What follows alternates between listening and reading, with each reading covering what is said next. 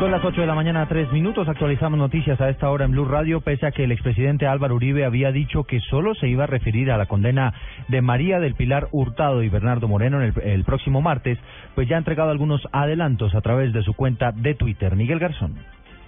El senador por el Centro Democrático Álvaro Uribe Vélez criticó una vez más el papel del fiscal Eduardo Montealegre ante el proceso que se le adelanta a la exdirectora del DAS María del Pilar Hurtado y al exsecretario general de la presidencia Bernardo Moreno por el escándalo de las chuzadas ilegales.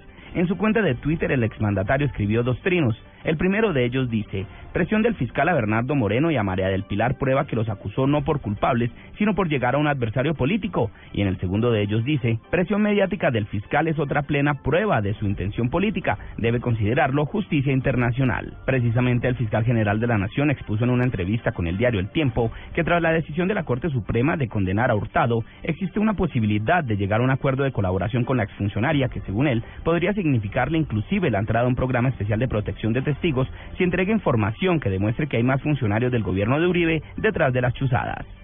Miguel Garzón, Blue Radio.